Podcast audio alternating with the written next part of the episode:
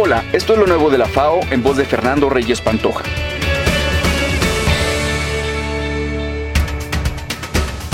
En el marco del Día Mundial de la Alimentación, a través de las redes sociales del chef Alfredo Oropesa y su movimiento al natural, se difundirá el mensaje que impulsa la FAO para sensibilizar e incentivar a la población en adoptar una alimentación sana para disminuir todas las formas de malnutrición, hambre, desnutrición, sobrepeso y obesidad, así como adoptar una forma de vivir reduciendo el desperdicio.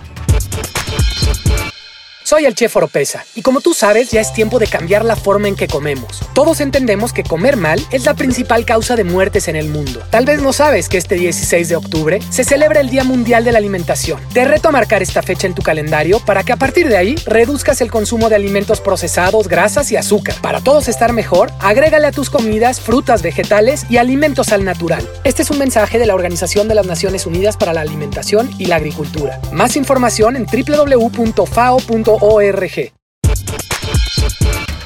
la FAO ha puesto en marcha un proyecto de emergencia dentro de su programa de cooperación técnica para ayudar a los países de América Latina y el Caribe a luchar contra la propagación del marchitamiento por fusarium, una enfermedad que puede destruir los cultivos de plátano de los que dependen los medios de subsistencia de millones de personas. El marchitamiento por fusarium TR4 fue detectado en fecha reciente por primera vez en América Latina en Colombia, donde 175 hectáreas de fincas bananeras han sido puestas bajo cuarentena por el Instituto Colombiano Agropecuario.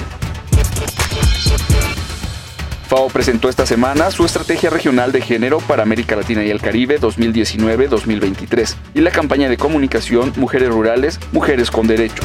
La campaña es una iniciativa promovida por la FAO y múltiples socios vinculados con el empoderamiento de las mujeres rurales. Puedes colaborar con esta campaña usando el hashtag junto a las mujeres rurales. Entra a sindesperdicio.global y comprométete con una acción por una alimentación sana. Gracias por escucharnos. Hasta la próxima semana.